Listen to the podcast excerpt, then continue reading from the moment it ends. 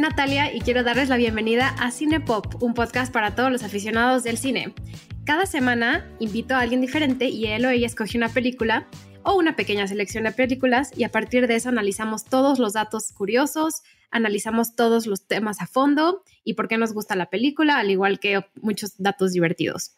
En Cinepop no solo hablamos de los más recientes estrenos, sino también grandes clásicos, al igual que las típicas películas palomeras que todos disfrutamos ver. Esta semana tengo, yo creo que a mi invitada más especial, Fernanda Molina. Hola Nat, ¿cómo estás? Me encantó esa introducción. Gracias por estar en Cinepop. ¿Cómo estás? ¿Cómo va todo? Padrísimo, ando aquí en Toronto estudiando y pues siempre es un placer estar en Cinepop. No, es un placer que estés aquí. Fer ha tenido muchísimas colaboraciones con Cinepop.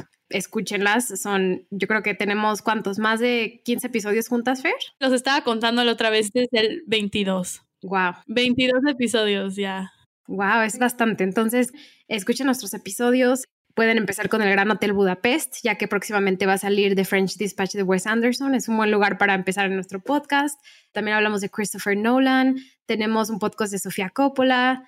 Entonces hay un poco de todo. Los invitamos a, escucharnos. Nos pueden encontrar en Spotify, Apple, iHeartRadio, Amazon o donde sea que escuchen sus podcasts. Y pues bienvenidos al canal si es la primera vez también que nos escuchan. Ya hicimos un poco un intro de lo que es Cinepop, pero mm, ya, para llegar al tema de hoy, Fer, ¿qué película escogimos para hoy? Hoy vamos a hablar de, yo creo que es una de mis películas favoritas. Siento que digo eso en todos los episodios, pero Todas las películas que elijo son películas que me gustan. Esta película es Eternal Sunshine of the Spotless Mind. Eterno resplandor de una fuente sin recuerdos. Su título en español. Esta película explora la importancia de la memoria en el ser y en el amor. A mí me gustan mucho las películas que mm, tienen temas reflexivos, especialmente de la psicología humana y de la mente humana. Y esta película se mete mucho en eso y también es bastante surrealista. Las cosas que pasan en la película a veces parecen absurdas o que no tienen sentido y es muy interesante ver cómo se juega con la realidad, la memoria, para contar historias. La película salió en 2004. Yo siento que salió ayer. Es una de mis películas favoritas, igual que Fer. Yo tenía 14 cuando salió, entonces fue en mi plena adolescencia y fue una forma muy interesante de introducirme a lo que es el amor, ¿no? Y a lo que es la pasión y a lo que es una relación amorosa, que a los 14 años crees que sabes, pero no tienes idea de lo que es una relación. Pero es una película importante si eres adolescente o si estás en años formativos de tu vida. Totalmente. Em, ¿Quieres introducir un poco el background, director, escritor, etcétera? Sí. Pues me voy a enfocar principalmente en el escritor y luego ya hablamos del director. El escritor es Charlie Kaufman. Charlie Kaufman yo creo que es uno de los escritores más importantes del cine en la actualidad. Es extremadamente talentoso y tiene un estilo muy claro. Cuando ves una película de Charlie Kaufman, puedes decir, ah, sí, claro, esta película la escribió Charlie Kaufman porque mm, juega mucho con estructuras únicas. Esta película no es lineal, tiene muchos saltos temporales y mm, sus películas también pueden ser clasificadas como raras, que pasan cosas muy raras, surrealistas y que no tienen mucho sentido en el mundo que conocemos, en el mundo real. Y mm, son muy reflexivas y tocan muchos temas de identidad y cómo somos percibidos también por la sociedad. Alguna de las películas que ha hecho es Being John Malkovich, que fue dirigida por Spike Jones, que hemos hablado de él en Hair, Adaptation, que también es dirigida por Spike Jones con Nicolas Cage, Cinetech New York y su más reciente que él dirigió también, creo que se llama I'm Thinking of Ending Things. Fer, ¿te acuerdas que ese fue el primer programa que grabamos y no se grabó? Sí, no se grabó. ese fue el primer programa de Cinepop. O sea, era prueba, pero el primer episodio que hubo fallas técnicas. Entonces, realmente Charlie Kaufman está en nuestro subconsciente desde ese momento. Charlie Kaufman se me hace un escritor que, aunque hace cosas extrañas, extremadamente reflexivo a la sociedad y a, cómo se vive el día a día, pero lo escribe de una forma un poco diferente, ¿no? Nos presenta las cosas de una manera en la que no estamos como muy acostumbrados a verlo en cine y eso a mí me llama mucho la atención.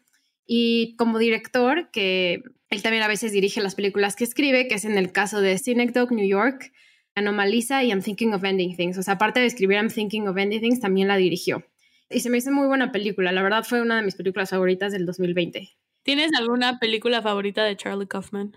Creo que sí es esta. Creo que definitivamente es Eternal Sunshine of the Spotless Mind. Como escritor, como director, solo ha dirigido tres películas largometrajes. Creo que es I'm Thinking of Ending Things. Synecdoche New York es rara y, o sea, tiene a Philip Seymour Hoffman, un gran actor que lamentablemente ya, ya no está con nosotros, pero me encanta Charlie Kaufman, o sea, creo que vale mucho la pena. Yo cuando vi Adaptation por primera vez, aunque sale Nicolas Cage y aunque mi opinión vaya a ser completamente controversial, a mí no me gusta Nicolas Cage y aún así me encantó Adaptation. Se me hizo buenísima. Y yo creo que también ya mucho la atención de como actores famosos y todo. O sea, él siempre ha, o sea, gracias a Spike Jones, como que también ha tenido mucha atracción por estudios de Hollywood y por actores reconocidos. Sí, Adaptation yo creo que captura muy bien el proceso de, escribir un guion y lo turbulento que es.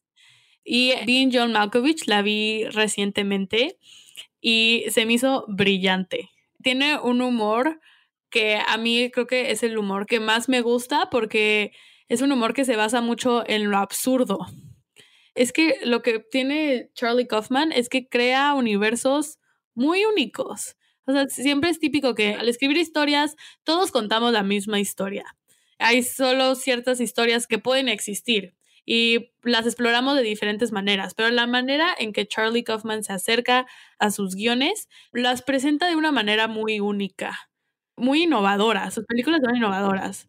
Tiene una frase que dice que él siempre se acerca a la escritura con honestidad, sin importar qué tan tonto, confundido, aburrido y patético sientas en el proceso, lo más importante es acercarte desde la honestidad. Y uno de mis maestros de cine, de guion, me dice que la honestidad no se puede ocultar en pantalla. Entonces, cuando escribes algo desde lo más profundo de tu ser, desde la parte más honesta de quién eres, se va a reflejar en la pantalla y las personas lo pueden ver. De hecho, Charlie Kaufman escribió el guion, pero la historia la desarrollaron Pierre Bismuth, Michelle Gondry y Charlie Kaufman y ganaron un premio. Entonces, este premio que ganó por Eternal Sunshine también le ha dado mucha más libertad de poder escribir guiones aunque sean absurdos, aunque sean surrealistas, la gente lo aprecia, ¿no? Y ese reconocimiento ha hecho también que su carrera se impulse muchísimo. Así es. Y si quieres podemos ahorita hablar de Michelle Gondry y también un poco de su amigo Pierre Bismuth, con quien él desarrolló esta idea. Michel Gondry es un director francés, nació en Versailles. Ha tenido una carrera, yo creo que bastante prominente desde que empezó a dirigir videos en los noventas y comerciales, ¿no? Se hizo muy popular con un comercial que dirigió para la marca Levi's, para la marca de jeans, que la verdad es así como extraño. Y yo creo que Michelle Gondry y Charlie Kaufman van perfectos juntos, porque a los dos les gusta mucho lo absurdo, les gusta mucho lo surreal, les gusta mucho cómo representar la vida de una forma no típica. Eternal Sunshine of the Spotless Mind, sí, él, él se le ocurrió un poco la historia y leyó varios libros y se inspiró en varias cosas, al igual que, al igual que Charlie Kaufman y Pierre Bismuth. Entonces, pero yo creo que Michelle Gundry también, esta película yo hasta la dividiría 50-50 de la autoría. Yo creo que es una película que va muy de la mano de tanto el escritor como el director, como en casi todas las películas, ¿no? Siempre hay autoría de diferentes elementos que vemos construidos en por ejemplo, la música o la cinematografía, ¿no? Pero yo creo que aquí es muy importante recalcar que los dos tienen como muchísimo que ver en cómo se construyó esta historia. Exacto, sí, se nota el, la mente creativa detrás de los dos, o sea, se nota que son los dos los que pusieron muchísimo de ellos mismos en este proyecto. Y por Pierre Bismuth se le ocurrió esta idea cuando una de sus, sus amigas estaba quejando de su ex y entonces él le preguntó, si pudieras, ¿lo borrarías de tu mente? Y su amiga le contestó que sí. Entonces, desde ese entonces fue una idea que así como que se le prendió un foquito a Pierre Bismuth y dijo, aquí hay una historia. Y pues básicamente Eternal Sunshine of the Spotlight Mind es eso. O sea, ¿qué pasaría si borras a tu ex de tu memoria? ¿Qué pasaría si borras a una persona de tu memoria? Eso es lo que a mí me llama mucho la atención. O sea, es el, qué pasaría, y yo creo que es algo con el que todos hemos fantaseado, o sea, si hemos tenido un, rompimiento amoroso muy difícil o, o una pelea con algún amigo o algo que nos duela muchísimo en el corazón porque duele muchísimo y, y esta historia la captura extremadamente bien, ¿no? Cómo sentimos este dolor y esta incertidumbre de qué va a pasar con nuestras vidas al estar dolidos o al recordar una persona para siempre. Sí, exacto. Creo que lo dijiste perfecto. O sea, todos tenemos un momento en nuestra vida que decimos, ay, como ojalá te pudiera borrar de mi mente. Porque al borrarte a ti de mi mente, también elimino todo el dolor que estoy sintiendo ahorita. Entonces, se va todo contigo, se vas tú y te va el dolor. Pero lo que esta película explora mucho es que, pues al eliminar el dolor y eliminar a la persona, también te estás eliminando a ti. Entonces, estás borrando una parte de ti. Más adelante vamos, yo creo que a hablar con esto de profundidad, pero es como las personas con las que vivimos se vuelven parte de nosotros.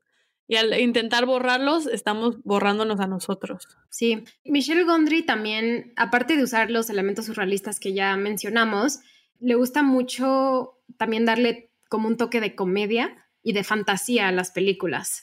Y a él personalmente le gusta mucho explorar el tema de los sueños y del subconsciente y cómo ese subconsciente lo transformamos de nuestras quizás memorias o fantasías al mundo común y corriente, ¿no? Que siempre lo, lo tratamos de ver de, por ejemplo, una forma lineal.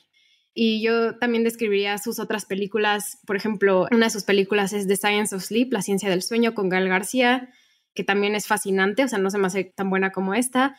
Y una que me gusta mucho es una película con Jack Black que se llama Be Kind Rewind, que si las personas son cinéfilas, se las recomiendo ampliamente. O sea, no es una película bien recibida por críticos o en general por audiencias, pero yo sí le rescato varias cosas y creo que vale mucho la pena ver esas dos películas. Y pues bueno, ¿quieres pasar a dar ahora sí un spoiler warning y dar una premisa de la película por quienes la quieren volver a ver? Puedan hacerlo. La película está en Netflix, entonces está accesible para todos ahorita, muy accesible. Entonces, váyanla a ver, o sea, está Sí, si ya la vieron, revéanla, porque es ese tipo de películas que cada vez que la ves, le puedes rescatar algo nuevo y puedes fijarte en algún detalle que no viste la primera vez, porque está llena de pequeñas cositas, de pequeños detalles. Sí, la puedes ver y ver y ver y descubrirle más, más detalles no solo a la forma en la que está escrita el guion, sino también en lo visual. O sea, cada elemento tiene algo nuevo que se detalla. Visualmente es una obra de arte esta película. Estoy de acuerdo. Y yo creo que la película en sí se ha convertido en como un fan favorite. Sí, es una película de culto. Muchos la consideran la mejor película del siglo XXI y hay personas que están obsesionadas con esta película. Sí, yo fui una de ellas en mi adolescencia y todavía es de mis películas favoritas. Me encanta. Pues bueno, la película básicamente, para nada más mencionar rápido la trama antes de que pasemos a spoilers completos, es una pareja que se, decide separar y deciden borrarse de sus memorias. Primero nuestro personaje Kate Winslet, el personaje principal Clementine, borra a su exnovio Joel y entonces la película se desarrolla a partir de eso, ¿no? Entonces ahora sí, a partir de esto va a haber spoilers completos y vamos a hablar a los temas a fondo. Así es, pues podemos empezar yo creo que hablando de los personajes. Entonces tenemos a Clementine, que es interpretado por Kate Winslet, que Kate Winslet yo la conocí por el Titanic y de chiquita yo tenía una obsesión enorme por el Titanic. Esa película me encantaba. ¿Quién no? La verdad. solo veía el final, solo veía el final. O sea, a mí no me importaba la parte de amor. Yo era como, yo nada más quiero ver cuando se hunde el Titanic. Y yo creo que me eché esa, la última mitad de la película como 100 veces en mi infancia. Sí, yo igual, y yo tenía el VHS, y el VHS, como una película tan larga, estaba dividido en dos cassettes. Entonces estaba como la parte de amor en el primer cassette y en el segundo estaba la parte del... Exacto, exacto. El mío era igual, yo también lo veía en VHS y entonces la primera, el primer cassette yo lo ignoraba por completo, ese ni lo tocaba. Sí, yo al revés, ay sí no. Yo al revés, tú veías la parte de amor. No, veía las, lo veía en dos días diferentes, la parte de amor en un día y el día siguiente, o sea, como que siempre estaba dividida como la veía. Sí, como si fueran dos películas. Yo creo que es de las películas que más he visto, pero bueno, Kate Winslet se vuelve famosa cuando sale Sense and Sensibility, la película basada en el libro de Jane Austen, escrita por Emma Thompson y la nominan a un Oscar y posterior a eso la sale en Titanic y la nominan también como mejor actriz y luego la vuelven a nominar en 2001 por mejor actriz secundaria por la película Iris.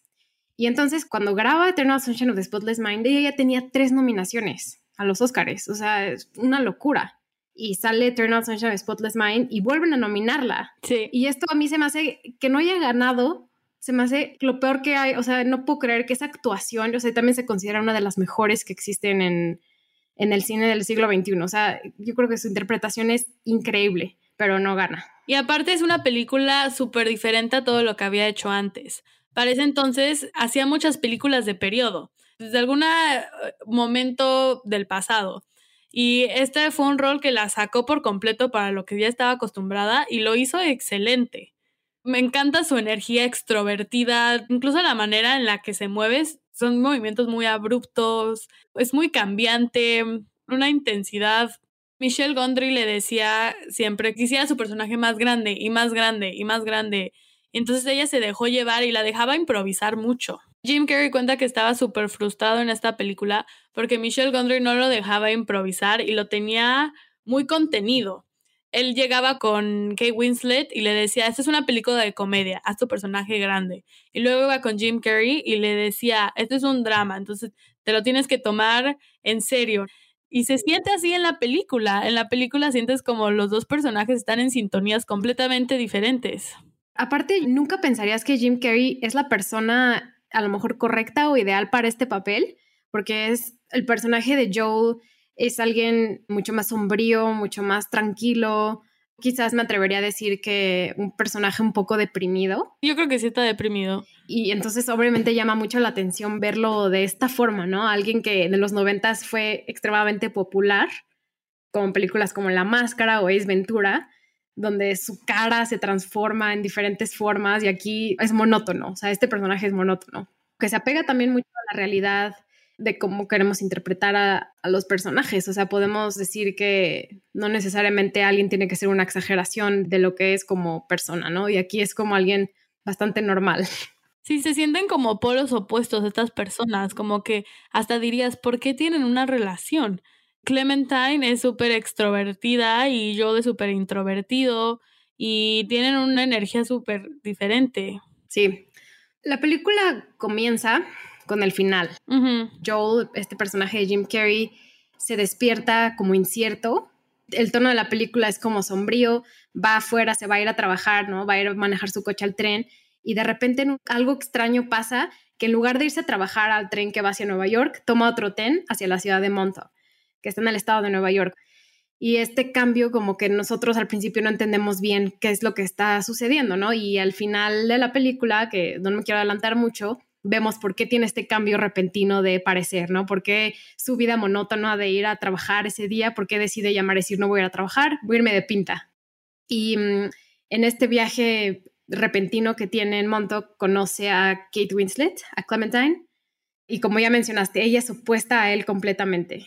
Ella es una persona con vibra, con color, con personalidad, con muchas otras cualidades que él no tiene. Sí, y se ve reflejado en su pelo. Exacto.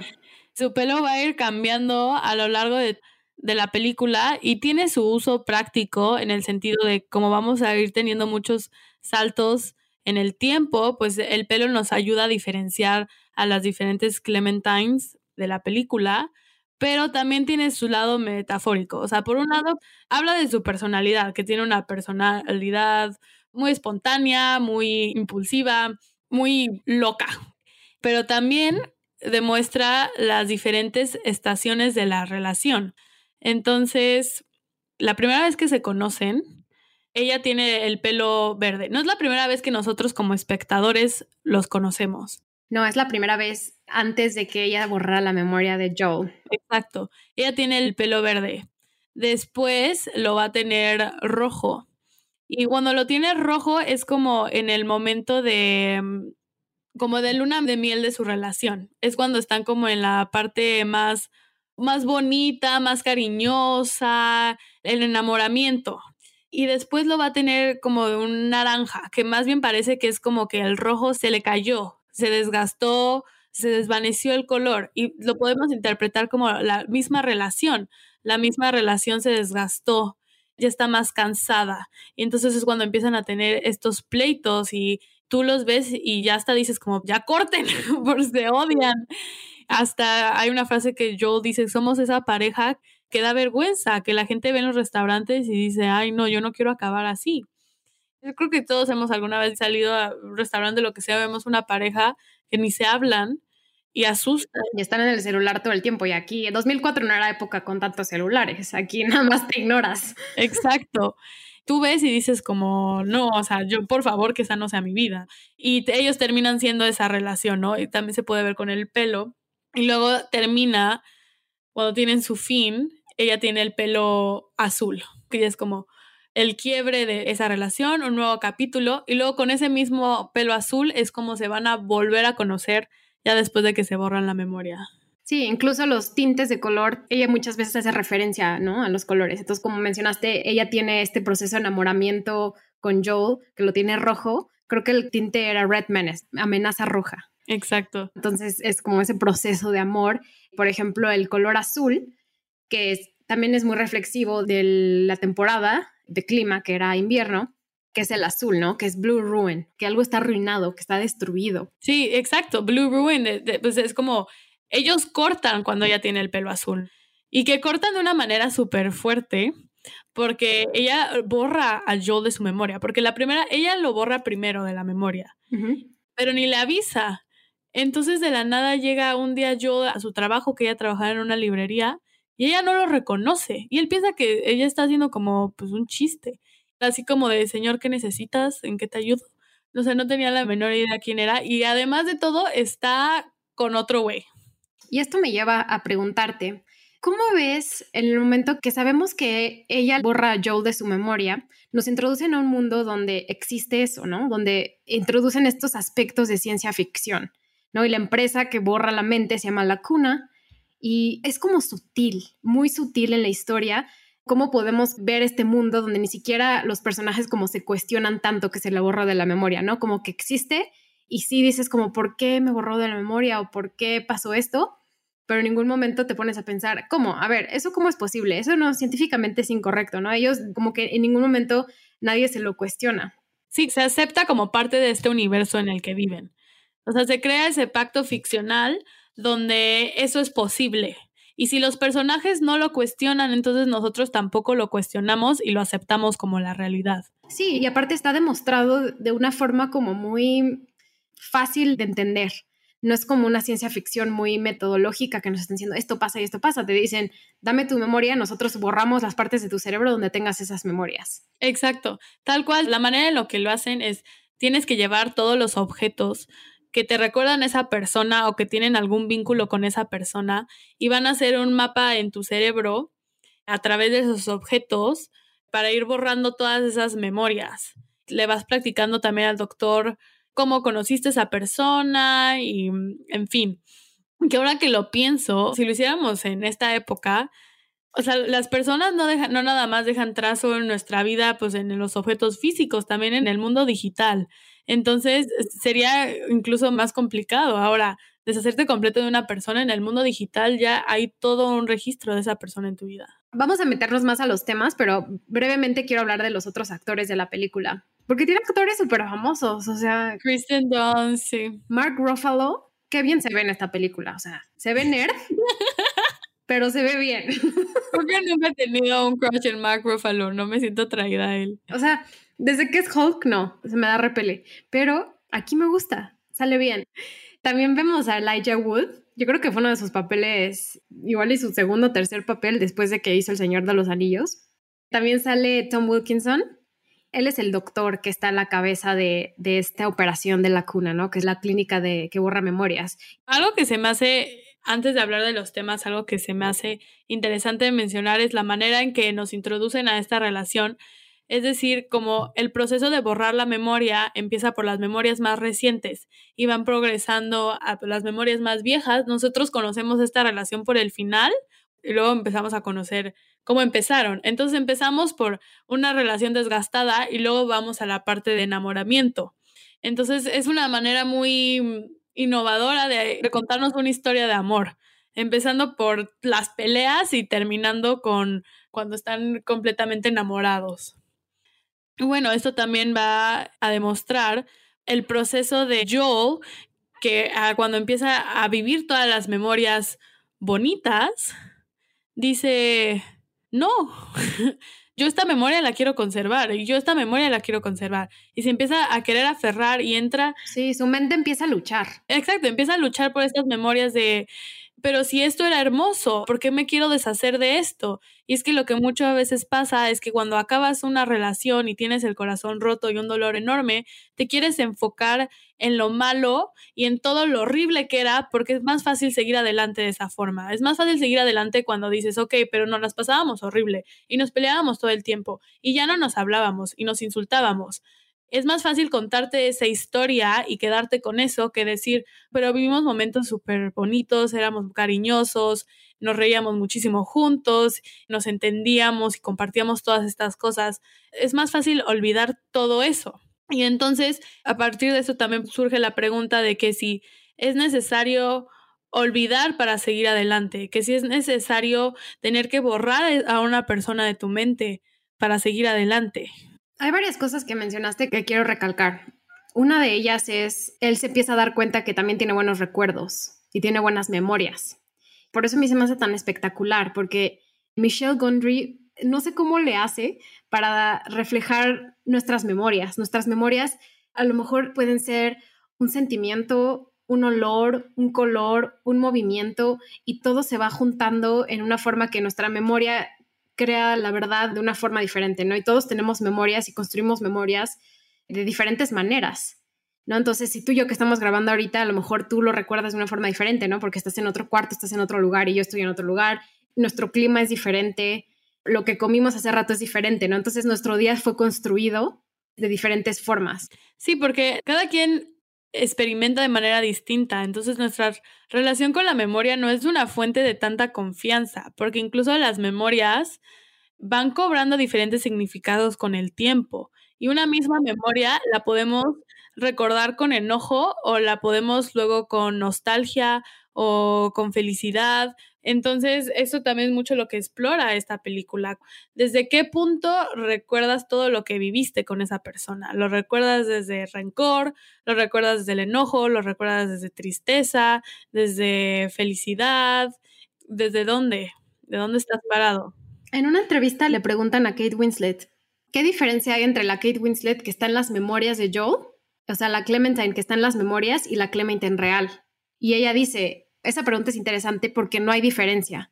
En esta película no es como que están intentando reflejar un estilo de mujer diferente en una parte que en una memoria. O sea, ella sigue siendo esta misma persona.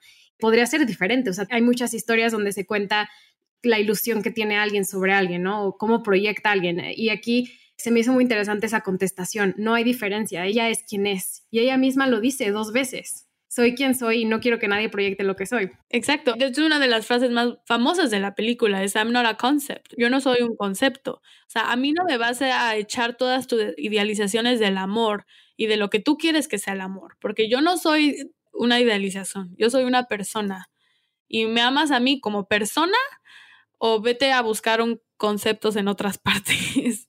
Exacto. Y es como cuando dices, ok, si es la misma persona, porque ella lo dice tanto en la memoria de Joe, que si es una memoria de algo que pasó, cuando los dos se dan cuenta que les borraron la mente, vuelve a decir la misma frase. O sea, ahí es donde vemos, ok, si es la misma persona, no es una proyección, están diciendo las dos, está siendo constante con lo que está diciendo. Sí, eso se me hace muy interesante porque generalmente tendemos a idealizar a las personas. Entonces, desde un punto Clementine le deja claro, a mí ni se te ocurre idealizarme. También lleva, lleva un punto donde, donde Joel decide conservar sus memorias, no tanto por Clementine, sino por él, porque se da cuenta que nosotros somos nuestras memorias, porque nuestras memorias son la conexión que tenemos con el pasado. Nosotros interactuamos con el pasado a través de nuestras memorias. Y el pasado son experiencias, son momentos que hemos vivido que nos llevan a ser lo que somos ahorita. Entonces, al eliminar a una persona de tu vida, estás eliminando también quién eres tú. Y entonces, un punto donde Joel dice, quiere detener el procedimiento, pero no es tanto por Clementine, porque Clementine ya lo eliminó a él. Es porque se quiere conservar a él mismo. Y a mí me gusta mucho una frase que una vez escuché es que nosotros somos mosaicos de las personas que conocemos. Todas las personas que entran a nuestra vida, a través de quiénes son ellos, nosotros vamos agarrando lo que nos resuena. si te pones a analizar quién eres tú, qué música te gusta escuchar, qué películas ves, qué libros lees, qué comida te gusta, cuáles son tus ideologías, políticas, religión, y te vas a dar cuenta que estás influenciado por muchísimas de las muchas personas en tu vida. Entonces, quién eres tú es un constructo de mosaicos de todas las personas que conoces y todas las personas que han entrado en tu vida. Y todo lo que te enseñan lo, vuelves tuyo. Entonces, al borrar una memoria y al borrar una persona, es como si estás arrancando estos mosaicos de ti, estás arrancando partes de ti. Qué triste concepto, ¿no? O sea, borrar una memoria. Eh, hay una escena cuando apenas están empezando a borrar su memoria. ¿Te acuerdas que van Mark Ruffalo y Kristen Dunst a casa de Joel? Y bueno, también va Patrick, pero bueno, una cosa pasa a la otra. Patrick se va, ellos se quedan y están borrando la memoria con esta máquina como de los ochentas, antigua. Y una de las primeras memorias que borran es cuando ellos están hablando, caminando por las calles de Nueva York y están hablando de que a lo mejor tienen hijos.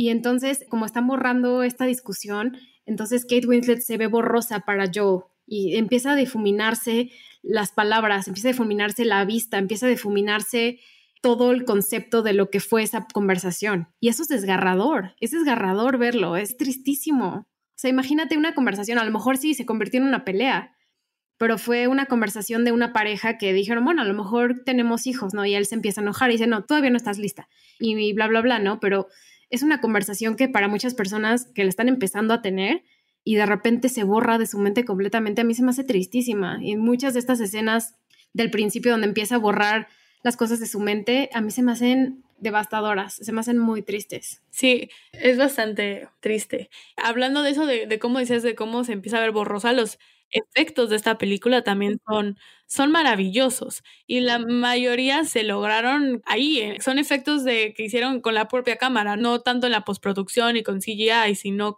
jugaron con perspectiva de cámara para lograr todo esto. Incluso cuando Joel y Clementine descubren que una manera de, evitar que borren la memoria es salirse del mapa de lo vivido juntos. Entonces empiezan a ir a memorias de, de cuando era chiquito y juegan con, o sea, Joel se ve como un humano chiquito, como un humano... Como un bebé señor, o sea, como un bebé gigante rarísimo. la misma cara de Jim Carrey, pero como en cuerpo de niñito. Y eso no fue ningún efecto, eso lo hicieron en cámara, o sea, es algo que grabaron ahí, con perspectiva de cámara. Sí, hay muchos efectos son así como prácticos, ¿no? Y eso me gusta y también no sé si a ti te recuerda a otros directores y a otras películas de las que hemos hablado donde no usan... Tratan de evitar el CGI. Ajá, evitan el CGI y todos son efectos prácticos.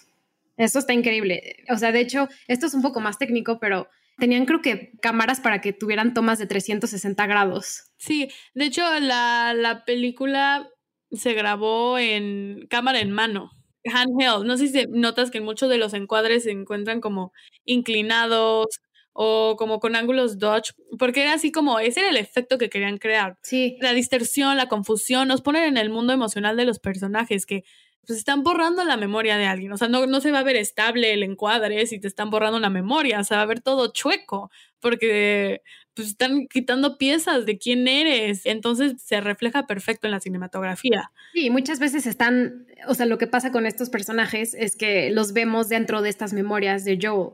Y normalmente están, la tercera y última parte de la película, están corriendo para tratarse de escapar, ¿no? Que le borren la mente a, a Joel de Clementine y entonces están corriendo. Entonces la cámara los sigue mucho porque están tratando de escaparse. Y como dices, está, es como mucho movimiento y es algo que Michelle Gondry yo creo que utiliza muy bien. Sabe cómo exactamente tiene que moverse para capturar la esencia de los personajes, de cómo están tratando ellos de escapar de lo, de lo que está pasando. Exacto. Quiero hablar rápidamente de la cinematógrafa porque mm, es mujer, ¿no? Entonces yo creo que, aparte de que es talentosísima, creo que hay que recalcar el trabajo de las mujeres y hay que nombrarlo. Entonces, también la editora de esta película es mujer. Entonces, ahorita también voy a hablar de ella. Pero bueno, la cinematógrafa se llama Ellen Kuras. Y Ellen Kuras empezó su carrera estudiando antropología. Y eh, en pues, la carrera de antropología le pedían que grabara documentales.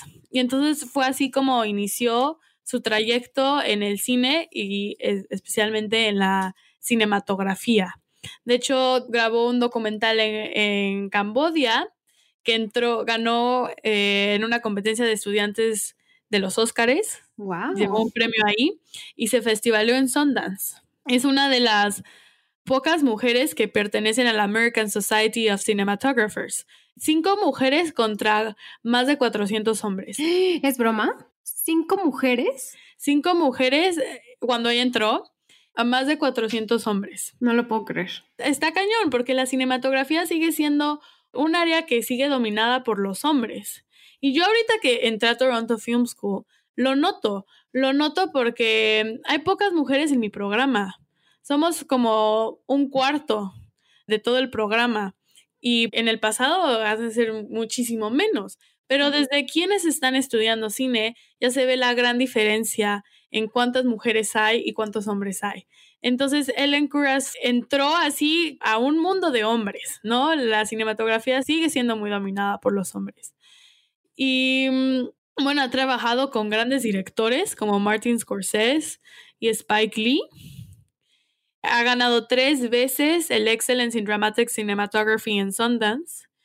Y en el 2008 sacó su debut como directora en un documental que se llama The Betrayal sobre un inmigrante de Laos viviendo en Nueva York y ese documental estuvo nominado a un Oscar. Entonces yo creo que Ellen Kuras es una, es una mujer extremadamente talentosa y usted debe hablar más de ella. Gracias por esa descripción, no sabía nada de ella, para que también nuestros escuchas busquen su carrera y también apoyemos más el trabajo de mujeres. Exacto hay que darle más visibilidad. Y también, este, ahorita que estamos en este tema de las mujeres, pues la editora de esta película también es una mujer que se llama Valis Oskarsdottir, perdón si, si lo pronuncio mal, es de Islandia. Y también ella en una entrevista, también ella habla justo del mismo tema, de que cuando ella empezó había muy pocas mujeres trabajando en el cine. Y dice, ya hay más, pero todavía falta. No, y es algo que, ¿te acuerdas que mencionamos en nuestro episodio de Thelma y Luis? Que Gina Davis tiene un, una organización que se enfoca en la representación de mujeres en el cine, no solo representación, sino también las mujeres que trabajan en el cine, ¿no? También ya publicamos un estudio de eso en nuestras redes sociales, entonces pueden buscarlo en Twitter. Hablamos un poco de sobre la igualdad de género en esta industria. Exacto. Entonces, por eso a mí se me hace muy importante que cuando hay una mujer trabajando en un proyecto, hay que poner su nombre en alto, ¿no? Y mencionarla. Entonces, hay que nombrar a las mujeres que hacen cine, porque hay mujeres haciendo cine. Y pues bueno, un poco más sobre algunos como datos curiosos de, de la cinematografía. Ellen Kurz dijo que fue bastante difícil trabajar con Michelle Gondry en el sentido de que pues tenía una visión muy específica y a veces lo que quería, pues es complicado de hacer, ¿no? Entonces, el director tiene aquí el sueño y el cinematógrafo tiene que hacerlo realidad, ¿no? O sea, tiene que hacer visible lo que el, director de aquí se imagina. Y entonces Michelle Gondry no quería usar, o sea, quería usar solo luz disponible en la ocasión. Entonces ahí ves a Ellen poniendo como focos extra en todos los cuartos así de lámparas, incluso en la calle agregaba más focos en las luces de la calle usaron también poco equipo de grabación. Entonces, para un dolly usaban como una silla de ruedas. Entonces, ella se subía en una silla de ruedas con la cámara en mano. Entonces, la movían en la silla de ruedas y así es como hacían las, los movimientos de cámara, en lugar de usar un dolly. Y luego también, como hacían mucha improvisación, porque mm, pues Michelle Gondry promovía que la improvisación, excepto con Jim Carrey, pero con el resto de los personajes les decía, pues improvisen. Entonces no había un bloqueo. Eso fue un desastre. Era un desastre, porque entonces Ellen, pues ahí con la cámara, ni siquiera sabía dónde iban a estar los actores. De hecho, una de las cosas que Michelle Gondry, eh, como que le gusta lo inesperado, ¿no? Eso que dices, lo de la silla de ruedas y cómo estaba la cámara y él lo, lo empujaba. Él mismo menciona que la película sí estaba pensada que fuera todo en invierno, también representativo del color azul de Kate Winslet en el cabello y muchas partes de la película son en invierno. Y la verdad, o sea, yo creo que en pocas películas el clima es tan importante para contar la historia. O sea, sí hay bastantes donde es esencial, pero aquí, o sea, me impresiona que lograron, aparte, que todo estuviera nevado, que hubiera, estuviera en el hielo, y fue algo que ellos no esperaban, y fue un año particularmente frío, ¿no? Porque se grabó en Nueva York y en alrededores.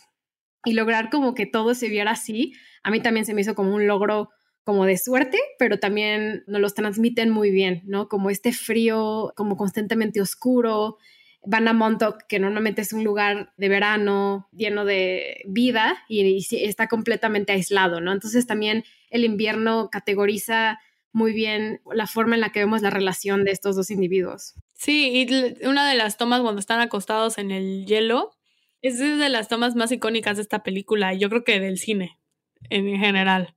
Es un icono.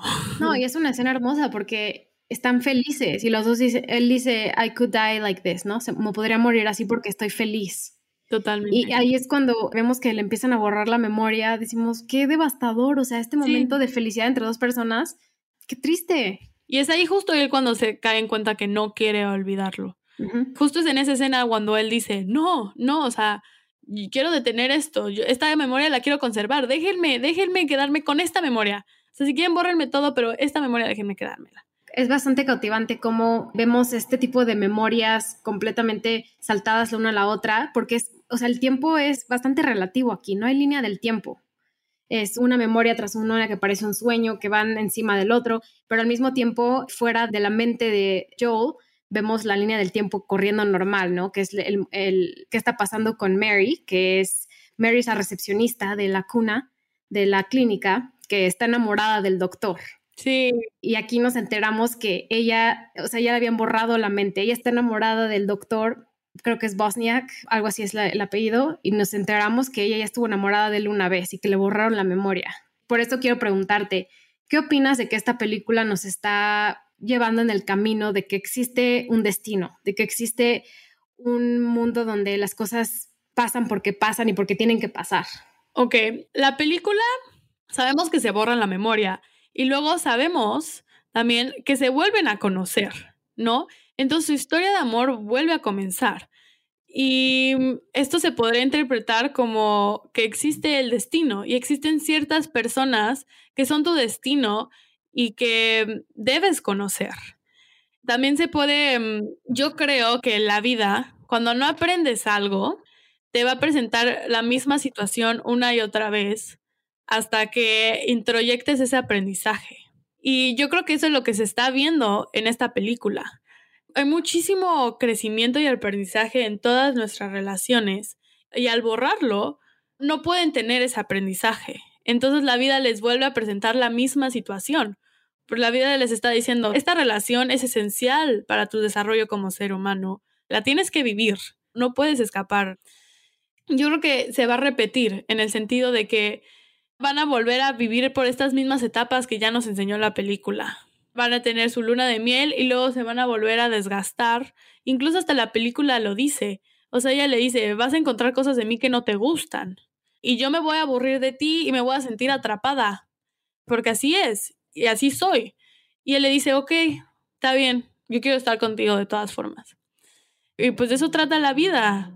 Aunque sean buenas o malas experiencias, son experiencias que necesitas vivir. No, y incluso después de que le borran la memoria a Clementine, ella sabe que algo está mal. Aunque no sabe exactamente qué es, ella llora, está desesperada, sabe que algo le falta. Y algo que hace, una conexión que hace la película, es que dentro de las memorias, dentro de, de este sueño que está teniendo Joel, ella le dice, Meet me in Montauk. Nos vemos en Montauk, que es la línea más famosa de la película. Hasta hay un tatuaje de Meet Me in Montauk. Y él al día siguiente hace eso, o sea, va y la ve en Montauk. Lo recuerda. Por eso está padre que esta idea de what's meant to be, it's meant to be. Lo que va a pasar, va a pasar. O lo que tiene que suceder, va a suceder. Sí, puedes intentar borrar a alguien de tu memoria. Pero va a volver a suceder porque tiene que suceder. Por algo pasó al principio y por algo vuelve a pasar sí, a lo mejor esta película es como, sí, las coincidencias, ¿no? De, se ven en Montauk, igual hay personas que se borran la memoria que nunca más se vuelven a ver, ¿no? Pero eso es lo bonito, que ellos saben que tienen que encontrarse. No, pero vuelve a pasar, porque incluso también con Mary. Sí, con el personaje Kristen Dunst. Le borra la memoria a Mary y vuelve, vuelve a, a tener pues como esta atracción con su jefe y vuelven y se besan y todo. Entonces, nos, luego nos enteramos que a Mary al parecer creo que ya le borraron la memoria varias veces. Y sigue sucediendo y sigue sucediendo. El problema de esto es que es posible que Joel y Clementine entren en un círculo vicioso de que se borran y se borren la memoria constantemente. Y Mary cuando se entera de que ella le borraron la memoria, ella no puede con esto, o sea, dice, ¿cómo puede la gente vivir con esta desesperación? Y decide mandarles las cintas de sus conversaciones con el doctor. Y ahí es cuando ellos se enteran, ¿no? Pero es muy fuerte que a través de que ella dice, esto es una injusticia para la vida, ¿no? O sea, lo que está pasando es completamente fuera de lo que debería existir. Nuestras memorias nos hacen quienes somos y nuestros errores nos hacen quienes somos y nuestras relaciones fallidas nos invitan a crecer y a ser mejor persona. Entonces, eso es como también un mensaje bastante positivo, aunque se ve como negativo que se tengan que escuchar a ellos mismos hablar de ellos, que es bastante difícil, ¿no? Como de escucharlo y de verlo, pero que es necesario, ¿no? Es necesario saber todo lo que hemos experimentado. No podemos borrar a alguien de nuestras vidas así de repente. Y Mary también dice la... Mm, recita el poema de donde viene el título de la película. Y quiero hablar un poco de eso.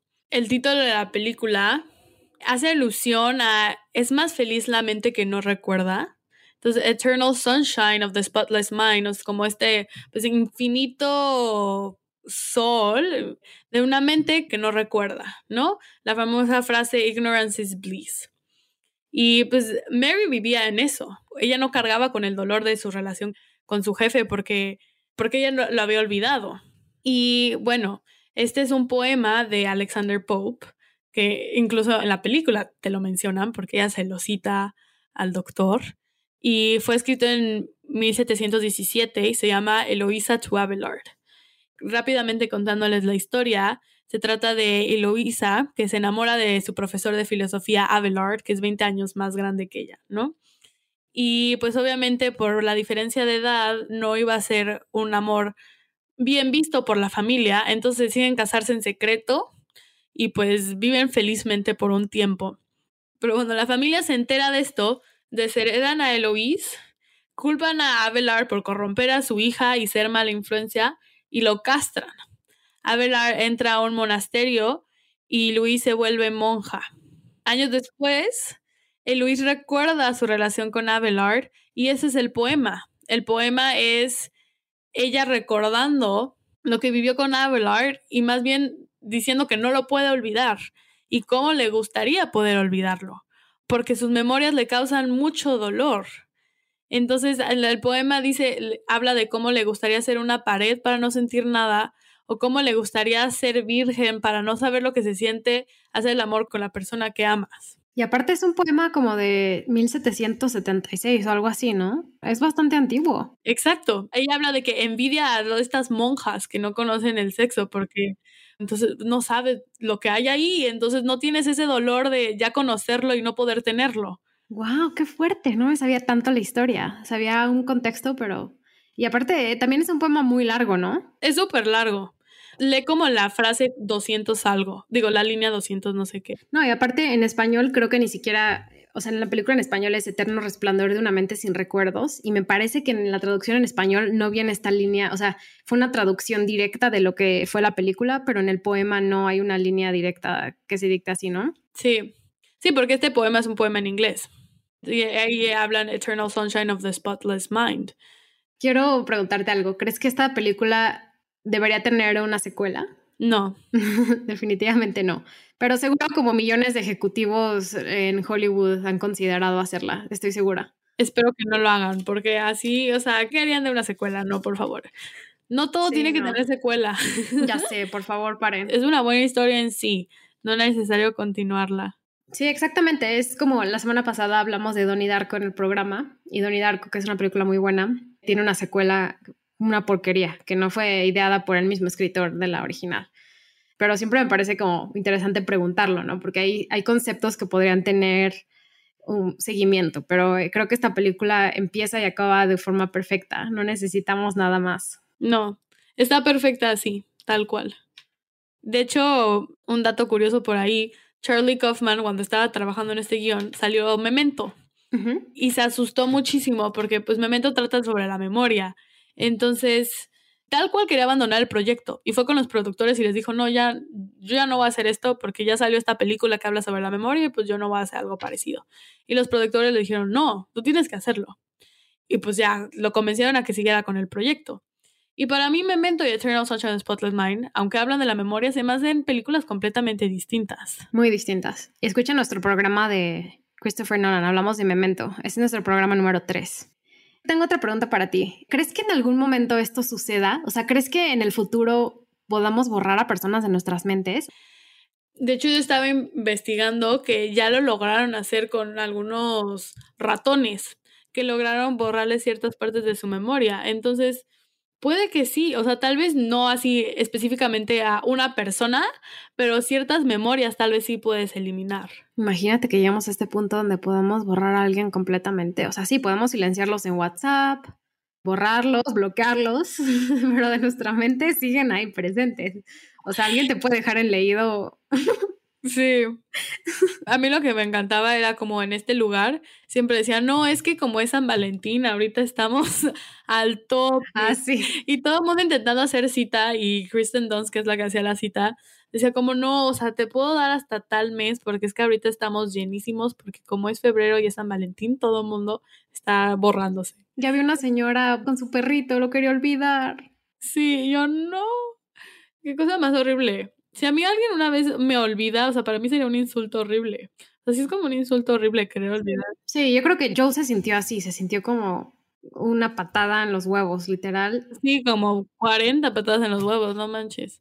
Mi escena favorita es cuando están en la librería en Barnes Noble y ya es una de las etapas finales de cuando están borrando su mente, porque sabemos que cuando se van a esconder a las memorias de cuando Joe era chiquito, hay como un fallo en el proceso, ¿no? Entonces están como, tienen que llamar al doctor para que venga a arreglarlo, entonces porque están escondidos, porque están engañando al sistema. Pero cuando por fin logran borrar todo, una de las memorias es que están en una librería llena de libros. Todos sabemos cómo son libros, o sea, lleno de colores, de letras, de formatos, de tamaños, y se empiezan a borrar las memorias y todos los libros están en blanco. Paulatinamente se empiezan a borrar.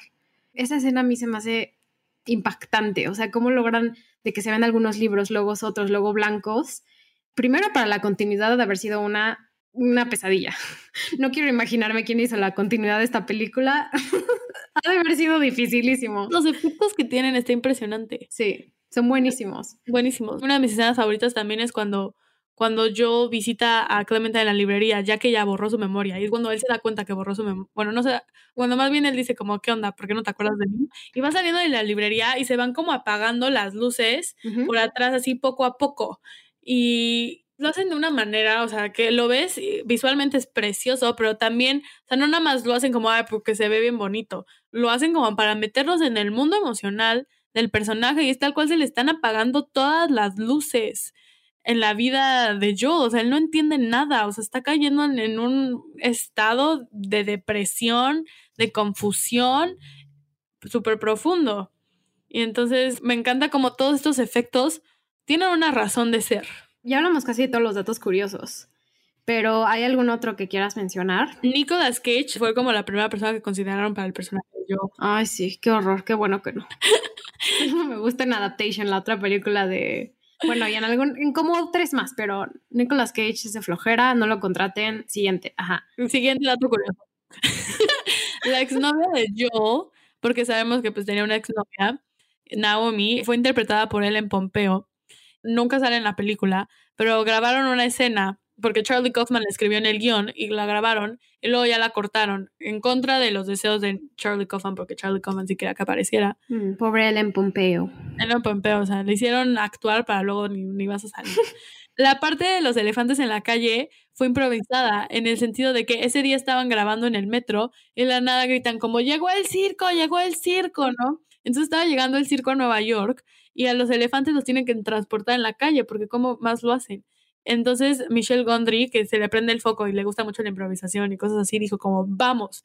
Y lo grabaron. Y pues toda esa parte, o sea, la relación, o sea, lo que ves hacer a Jim Carrey y a, y a Kay Winslet, pues es improvisado ahí en los divirtiéndose con los elefantes. Y es, creo que es una de las partes más bonitas de la película. Otro dato curioso es que el compositor de la película, John Bryan, colaboró con Kanye West en la canción Gold Digger. Sí porque eh, a Kanye West le gustó mucho la música original de la película, que le habló a, John Bryan y le dijo, ¿quieres participar en mi canción? Y entonces de ahí nació Gold, bueno, colaboración, Gold Digger. Tenemos Gold Digger gracias a Eternal Sunshine of the Spotless Mind. Exacto. Pues si quieren saber. Que, o sea, como géneros muy diferentes, pero... Sí. Otro dato curioso es que aunque parezca que el cabello de Kate Winslet es pintado porque sí se ve muy original, eran pelucas, ¿no? Porque tenían que grabar tantas escenas que tenían que cambiar muy rápido de la peluca roja a la verde a la azul y entonces era una peluca, lamentablemente, no era el cabello de Kate Winslet. No se lo pintó. Sí, ella dijo que ella sí hubiera estado dispuesta a pintárselo, pero por motivos prácticos de, en el orden en el que iban a grabar la película no se podía. Sí, otro dato curioso es que el guion originalmente iba a ser en el futuro, iba a ser 50 años más 50 años en el futuro en lugar de ser en tiempo actual, ¿no? Entonces también la querían hacer futurista, que qué bueno que no lo hicieron, porque se me hace increíble que no hayan tenido que pensar en el futuro para pensar en algo así, ¿no? Que hayan creado un universo dentro del mundo actual. A mí también me gustó, o sea, no tienen que transportarnos a, al 2050 o cosas así, ¿sabes? Es como, es ahorita. Así existe, en esta película así se ve ahorita y no lo cuestiones.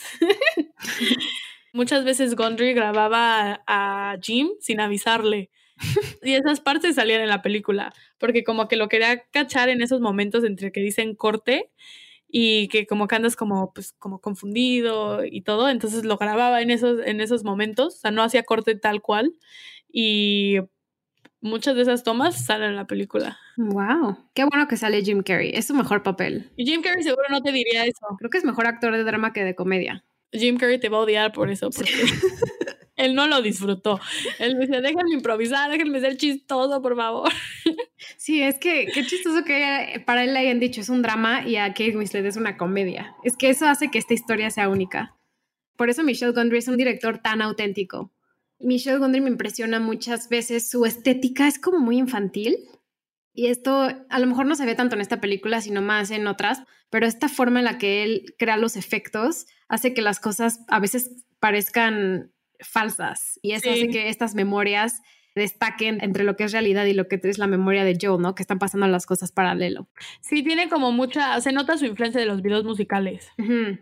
Sí, uno de sus videos más conocidos, bueno, yo creo que con el que, uno de los que se hizo famoso fue el video que hizo con Bjork, que se llama Human Behavior y eh, se los recomiendo. Vean, está en YouTube. Human Behavior de Bjork lo dirigió Michelle Gondry y está muy bueno. Van a ver lo similar que es a esta película. Creo que así cubrimos todo. Podremos seguir hablando tal vez de la película porque nos gusta y los temas nos da para mucho. Sí. Pero algún momento tiene que acabar este podcast. Sí. Pues bueno, quiero agradecerle mucho a Fer por venir. No se les olvide seguirnos en redes sociales. Estamos en cine-pop MX, tanto en Twitter como en Instagram. Déjenos una reseña en Apple Podcasts. Síganos en Spotify. Escríbanos, díganos qué quieren escuchar, si les gusta el programa, qué les gusta, qué no les gusta. Y pues Muchas gracias, Fer. Gracias por estar aquí y te esperamos pronto en Cinepop. Sí, yo quiero decir que por ahora me voy a tomar un descanso de Cinepop, entonces tal vez, seguro ya se habían dado cuenta que ya no salía tan reciente, pues antes salía como cada semana y ahora más de vez en cuando, porque me voy a enfocar en mis estudios. De vez en cuando me van a volver a escuchar por aquí como invitada, pero pues quería tomarme este espacio para agradecer a Cinepop, que para mí ha sido mi casa, he crecido muchísimo aquí, he aprendido un montón. Cinepop para mí es algo mágico y siempre va a ser algo mágico y gracias Nat, en serio, este espacio para mí es único. Sé que me van a escuchar otra vez aquí por Cinepop, pero por un momento me voy a tomar un descanso y entonces quería compartirlos a ustedes si hay personas por ahí que ya nos llevan tiempo escuchando y ya se acostumbraron a nuestras dos voces. Cinepop va a tener un pequeño cambio, pero aquí seguimos y Cinepop está en mi corazón por siempre. No, Fer, gracias a ti. Esta es tu casa. Te esperamos cuando quieras. Vas a ser nuestra invitada estelar siempre porque este proyecto ha crecido mucho gracias a ti y a todo lo que sabes y cómo complementamos el programa juntas. Entonces, tú sabes que Cinepop es tu casa hoy y siempre. Gracias, gracias. Pues bueno, te esperamos pronto. Te esperemos próximamente. Manténganse sintonizados a nuestras redes sociales y al canal. Y pues Fer, por ahora muchas gracias. Espero hayan disfrutado esta extensa plática. Y pues nos vemos hasta la próxima. Hasta la próxima. Bye. Bye.